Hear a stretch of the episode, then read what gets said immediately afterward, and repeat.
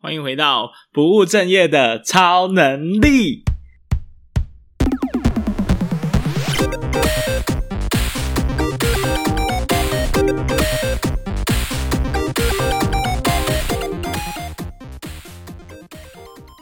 Hello，Hello，大家好，欢迎回到本集没有超能力啦。那这一周要跟大家聊的话题会有一点不一样哦，因为我们上次有说过嘛，其实这一礼拜呢会参加一个台南的串联计划。那首先先来讲一下这个计划好了，这个台南的串联呢会是由呃四十几个 Podcast 节目共同串联的一个叫做交友大冒险的计划。那总共会有三个阶段来大家。带大家找到不同类型的伙伴啦。那在八月七号到八月十号的时候呢，嗯，会帮你在人海中寻找知音。那八月十一号到八月十五号会告诉你一些维持关系的攻略。那最后呢，八月十六到八月二十号会让你跟新朋友见面时大加分。那这一次呢，我是参加了两个串联的计划呢。那我觉得这个计划非常非常的有有意思哦。我自己身为高高雄的一个在地的推动单位，我也在思考这样子的计划能不能在高雄实现。因为这一次的，呃，除了线上的串联之外啊，其实它还算是有在 promote 台南的一些呃线下的实体的观光。那我觉得这样是蛮特别的。那也非常感谢存心堂咖啡馆的邀约。那本次呢，相关的一些精彩的节目，还有一些呃，据说还有一些破关的。可以拿到一些小礼品，那我会放在本集的 show note。那这礼拜跟下礼拜呢，两集两集的本集没有超能力，我都会来介绍一些跟交友有关的议题。然后今天可能会特别跳痛，跟我平常讲的很不一样。不过我相信内容应该还是对大家还是有知识上的补充跟帮助啦。所以希望呃有兴趣的人，尤其特别是单身的各位，可以来听听我呃一些经验的分享。啊，那也祝福各位在听完这一系列的节目，尤其是我小弟我的节目，都能有一些收获，然后真的可以对你的感情是有帮助的，好吗？那在开始之前呢，我还是要来念一下留言呐。我们这边收到这两个留言，我来念一下。第一个呢，呃，他的名字应该是 Fish 一四二鱼。于不知道是先生还是小姐哦，然后他的留言是加油，祝你频道蒸蒸日上，感谢之前来 NSYSU 的演讲哦，这个算是中山大学的学弟妹啊，那我不确定他是谁，不过依照我去演讲的经验，应该只有这么一次吧，所以也蛮开心的，谢谢 Fish 一四呃，竟然还有在听我节目，非常感谢哦。那呃，下一则留言呢是 Betlin 六二八。那他是拉迪塞来的，拉迪塞是那个我们前几集旅行创业家呃的 Chester。呃，他有一个组织在台中的 TC Time Worker，那他们最近呢，就是有一个拉迪赛的企划，就是会半个月举办一场线上的活动，大家聊聊天呐。不过我这几次还没有这个机会跟他们聊到天，觉得有点可惜，因为上次有一些事情啊。不过希望大家如果对于这种旅行类的话题有兴趣的话，也可以去听听他们的节目，还有听听他们的活动啊。那他留言是每次听。威廉的节目呢，心情都会很好，声音清楚，感觉始终充满活力。那这次能跟两两的书籍合作，听到旅行创业家 Chester 的分享，又有想旅行的冲动了。OK，我想大家都有非常大的旅行冲动，因为很久没有出去玩了嘛，尤其是这呃在台湾比较严重的这两三个月，连我连开车出远门的机会都降至零啦，基本上是没出门啊，所以。所以非常的痛苦，不过现在疫情看起来是有稍微减缓了，所以也蛮期待说我们之后解禁可以赶快出去玩的。OK，那就谢谢这两位留言的听众，那我们赶快来进入今天的主题啊。那今天尽量用最简单的方式来跟大家介绍如何找寻人海茫茫之中。属于你的知音哦，这个知音其实呢，你可以理解成另外一半，你也可以理解成你的创业伙伴，你也可以理解成你的呃一起学习、一起人生成长的好朋友。那呃，不管不管是什么类型，我觉得都还蛮适用的哦。那其实还蛮多人都会问我同样一个问题，就是你怎么找到你的另外一半？然后，尤其是呃，很多人会问这个问题的同时，可能是因为他已经呃，比如说在 APP 上 滑了半天，然后可能也到处去认识，甚至有些这个年纪的人哦，已经进入相亲的阶段了，然后就会好奇说怎么找寻呢？那我自己有一个非常简单的答案，虽然听起来非常的干话，很像是心灵鸡汤，但我真的觉得非常有它的道理。花若盛开，蝴蝶自来。花若盛开，蝴蝶自来。什么意思呢？就是你如果是一朵花呢，呃，如果你是盛开的状态，那蝴蝶自然就会被你的盛开所吸引，然后自己跑来找你。这真的是听起来非常干话的一句话，但是我真的觉得它可以套用在人生的任何事情上。呃，比如说你的。你的伴侣上当然就不用说，那你的朋友也是啊。如果你在事业上，或者是你是一个有趣的人，那你朋友自然就会受到你的吸引而靠过来。那如果你的事业非常的有成功，那你的合作伙伴或者是你的呃投资者可能就会因此就跑过来。你的品牌如果是非常的包装的非常好，那你的客人自然就会被你吸引而来。所以我觉得这个真的是。呃，简单来说呢，就是把自己先做好，然后再把再把再去管别人。这个跟《孙子兵法》就我们前几集聊到《孙子兵法》，其实是有非常多类似的概念。不过我们今天就不岔题了，回到这一句话上。那你试图去想象一下哦，回到我们单纯就是以男女或者是呃，反正就感情交往这件事情的情境来说，你如果是一直追着别人跑。然后一直缠着别人，那你别人是不是就会觉得说，诶，你好像是一个价值挺低的一个一个一个一个角色。我们讲的比较务实一点的话，就是假设一个正妹，她每天都有好多人去跟她安安你好问候一下，那你你如果属于这个跟人家安安你好的那个角色，那她是不是就会觉得你是一个？往上向上追求，然后祈求他的同情或者是感情的怜悯或施舍的一个状态，那这样就在两段关系就没有很平衡，没有很平等了嘛，对不对？所以呢，反之你应该要做的事情是花若盛开，就是你先把自己的事情做好，让自己呈现一个最好的状态，然后也不会是说你只有。一直在把你的目光、你的生活、所有的身心状态全部 focus 在那一个、那一个伴侣你想要追求的对象上，那对方就自然不会觉得说，诶，你是不是什么事都没做，然后也没有什么其他人生的追求，你就只眼中就只有我，那我要你干嘛？因为大部分的人都跟你一样嘛，对不对？好，所以反之来说，你应该要去做好你自己的事情。那其实我自己在。前几年都是单身的阶段的时候，我自己觉得我还做了蛮多类似这样的功夫的，就反而其实我在初期是比较积极营营的去经营一些，去认识人啊，去认识很多呃，不管用什么管道去认识女性啊，然后想说是不是有什么机会发生一点呃情感上的交流，但是呢，其实都状态不太好。那我现在重新理解，就会觉得说我那时候就没有保持这种花落盛开的状态。那我推荐大家去看两个 YouTuber，呃，一个叫做詹大卫，他有发展一个高价值男人的俱乐部。但是我老实说，我后来没有再看他的影片或他的文章，因为我觉得他比较激进一点点。那我反而比较喜欢的是另外一派的说法，他们其实有一点类似，不过你们都可以参考看看。他叫做贝克书，他也是一个呃 YouTuber。那是做两性关系的讨论呐，那你们都可以参考看看。那他所教的方法，其实就会让你可以伪装成花落盛开的状态。怎么说呢？比如说，你可能需要刻意的强迫自己不要一直回人家的讯息，或者是像我自己。的一个控制的方法是，我觉得他如果三十分钟才回我一次，那我就不能三分钟就回复人家，我应该也要等个三十分钟，就是硬逼自己去伪装成 OK，你你你现在是这个状态，那我也是这个状态，然后偶尔往前。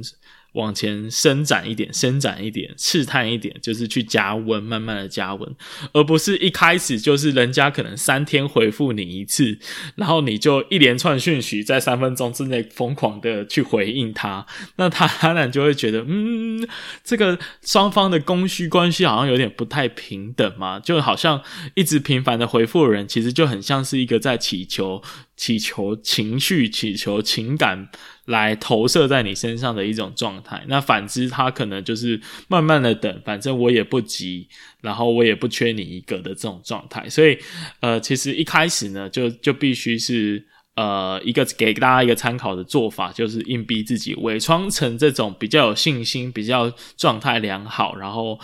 不需要别人就是一直积极营营的回复，然后我反正我也有很多自己其他的事情，那甚至在在讲的比较嗯，可能有些人会不认同，但是我觉得。甚至你可能有很多的选择，呃，不一定是你同时跟人家劈腿嘛，顶多就是大家是朋友的状态，你可以认同时认识好多个朋友，男朋友、女朋友、同性或异性都没有关系，反正就是让你的生活呢相对是比较丰富的，并不是说你所有的生活重心都集中在同一个人身上的一种状态。那。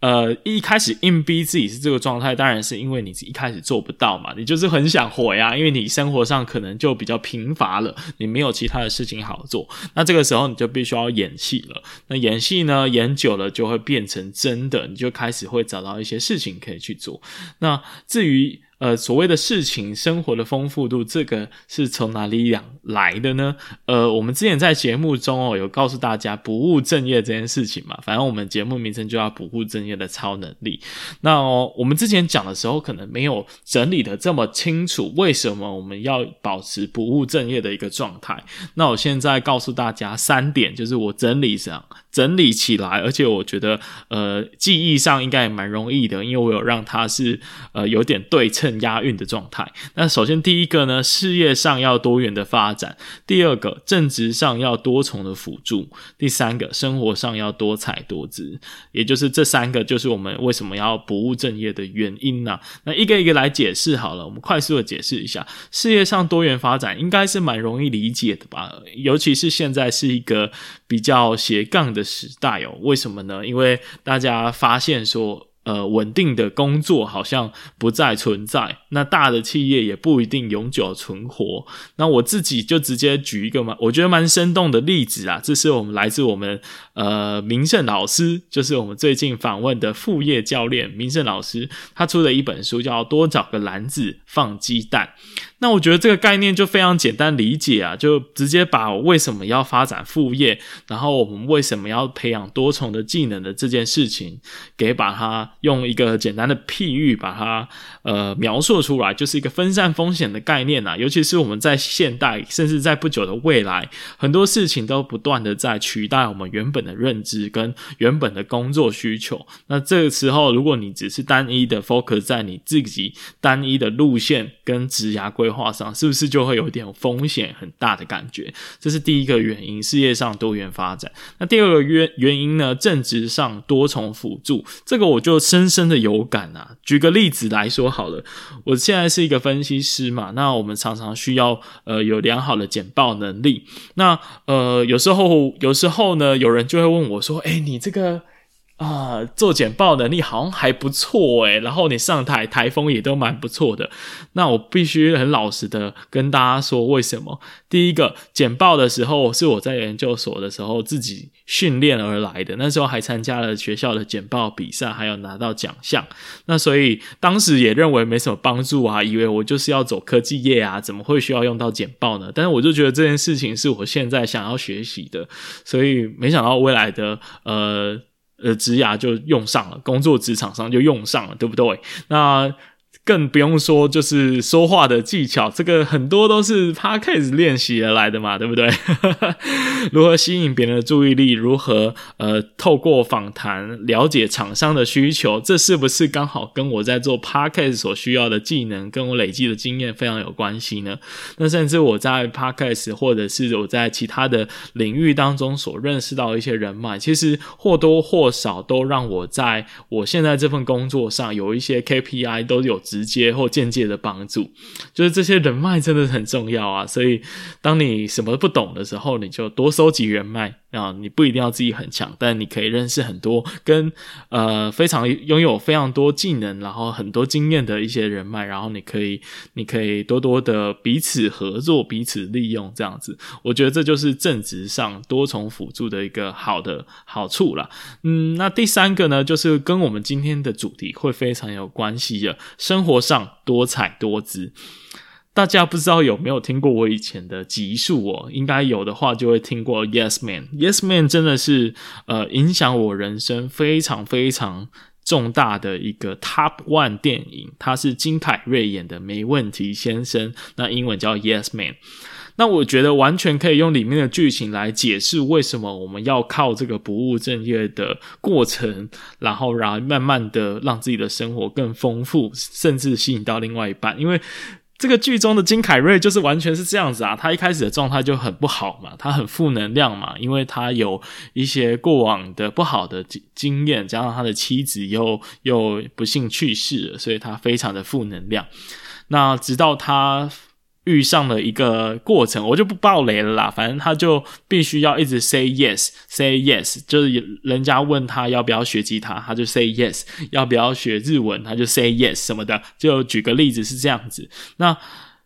一开始当。他当然觉得啊，这个很麻烦呢。不过他已经发誓他要 say yes 了，所以他就只好勉强的接受。那没想到到后来呢，所有他学到的、他认识到的人、他学到的技能，都帮助他可以变得更好，然后在生活上也变得更精彩，然后甚至有多一点的能力可以帮助别人。那借由帮助别人，又可以帮助到自己。那甚至呢，他后来在剧情中，他就跟一个非常漂亮的女。女生交往了，所以我想要用这个百分之百十还原的例子来解释一下为什么我们要这样做。如果你真的真的有兴趣的话，当然是非常好，你就尽量的去发展你的兴趣，去从事一些 side project，然后让你的呃整个人是更丰富、更精彩的。那如果你没兴趣的话，从现在开始，be a yes man。对任何事物感到好奇，对任何东西勇于尝试，就像 Yes Man 的金凯瑞，就像威廉我在大学在研究所所做的事情一样，尽量的。呃，对任何事情都要去接触，那你可能很快就会找到方向，然后至少呢，至少会回到我们花若盛开的这个样子。你假设你是一朵花，你慢慢的就真的有在你的生活的各个角落，你有你热情所在的地方，你不一。你不一定要真的是一个非常成功的模样，但是你知道你在运动的时候你很热情，你知道你在做你的 side project 的时候你非常的开心，你知道你在社团或者你读一本书的时候你非常的投入其中，而这些热情投注的地方都会让你看起来是一个散发能量的状态。那如果这个盛开的状态被别人看见，那蝴蝶自然就会注意到你，那你自然也不会一天到晚呢，就就就是一直在划手机啊，或者是一直把你的你的对话的时间、对话的注意力全部都专心在同一个人身上，那他可能就会没有那么大的压力，然后自然而然就注意到，诶，你是一个特别的人，而且你有自己喜欢。我告诉你，大家都喜欢散发光芒的样子，大家都会被这样的能量所吸引，所以我建议大家从现在开始 be a yes man。那对任何事物感到好奇，对任何东西呢都勇于尝试啦。那本集就到这里好了。我觉得今天讲了满满的鸡汤能量，我自己也很开心。希望这个可以成为我未来写书的一个元素，这是给自己的一个小小的愿望跟期许啦。那如何呢，让你是一个知道非常多，然后你又可以把你知道的东西输出出出来给给别人知道。那我会在下一集跟大家分享输入和输出的飞轮效应，这是我自己想的一个一个一个东西，一个理论。那他已经，我已经在之前已经有跟蔡教授同框的时候，就是讲这个主题，然后这个这个分享的次数也已经有几次了，所以应该是蛮容易，对我来说蛮容易分享的。那我们就进请期待吧。那我们就下周再见喽。然后别忘了去我的 show not 看一下其他的精彩节目，还有串联企划的的相关说明。那我们就下次再见，拜拜。